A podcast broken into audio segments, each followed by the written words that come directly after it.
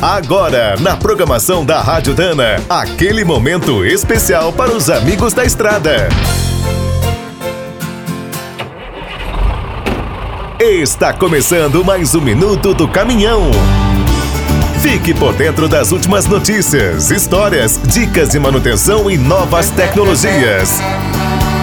Nos últimos anos, os motores a diesel passaram a ser atacados por todos os lados.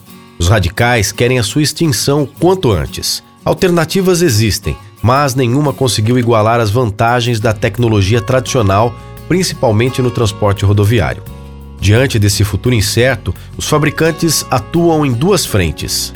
Pesquisam grandes inovações, mas seguem evoluindo o diesel.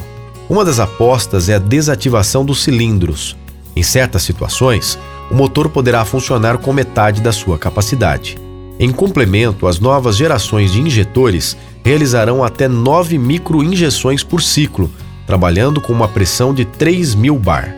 Os turbos também estão avançando. Existem versões variáveis, com voluta dupla, paralelo de dois estágios e os modelos compound. Outra preocupação é tornar os sistemas antipoluição, como o EGR, o catalisador e o filtro de partículas, mais compactos e eficientes. Para reduzir a manutenção, as empresas de lubrificantes estão criando óleos para motores que duram mais de 200 mil quilômetros. Até a eletrificação está favorecendo o diesel. Bombas, compressores e o alternador serão trocados em breve por módulos eletroeletrônicos. Quer saber mais sobre o mundo dos pesados? Visite minutodocaminhão.com.br. Aqui todo dia tem novidade para você. O Minuto do Caminhão é um oferecimento de Spicer e Álvaros, a dupla imbatível em componentes de transmissão, suspensão e direção.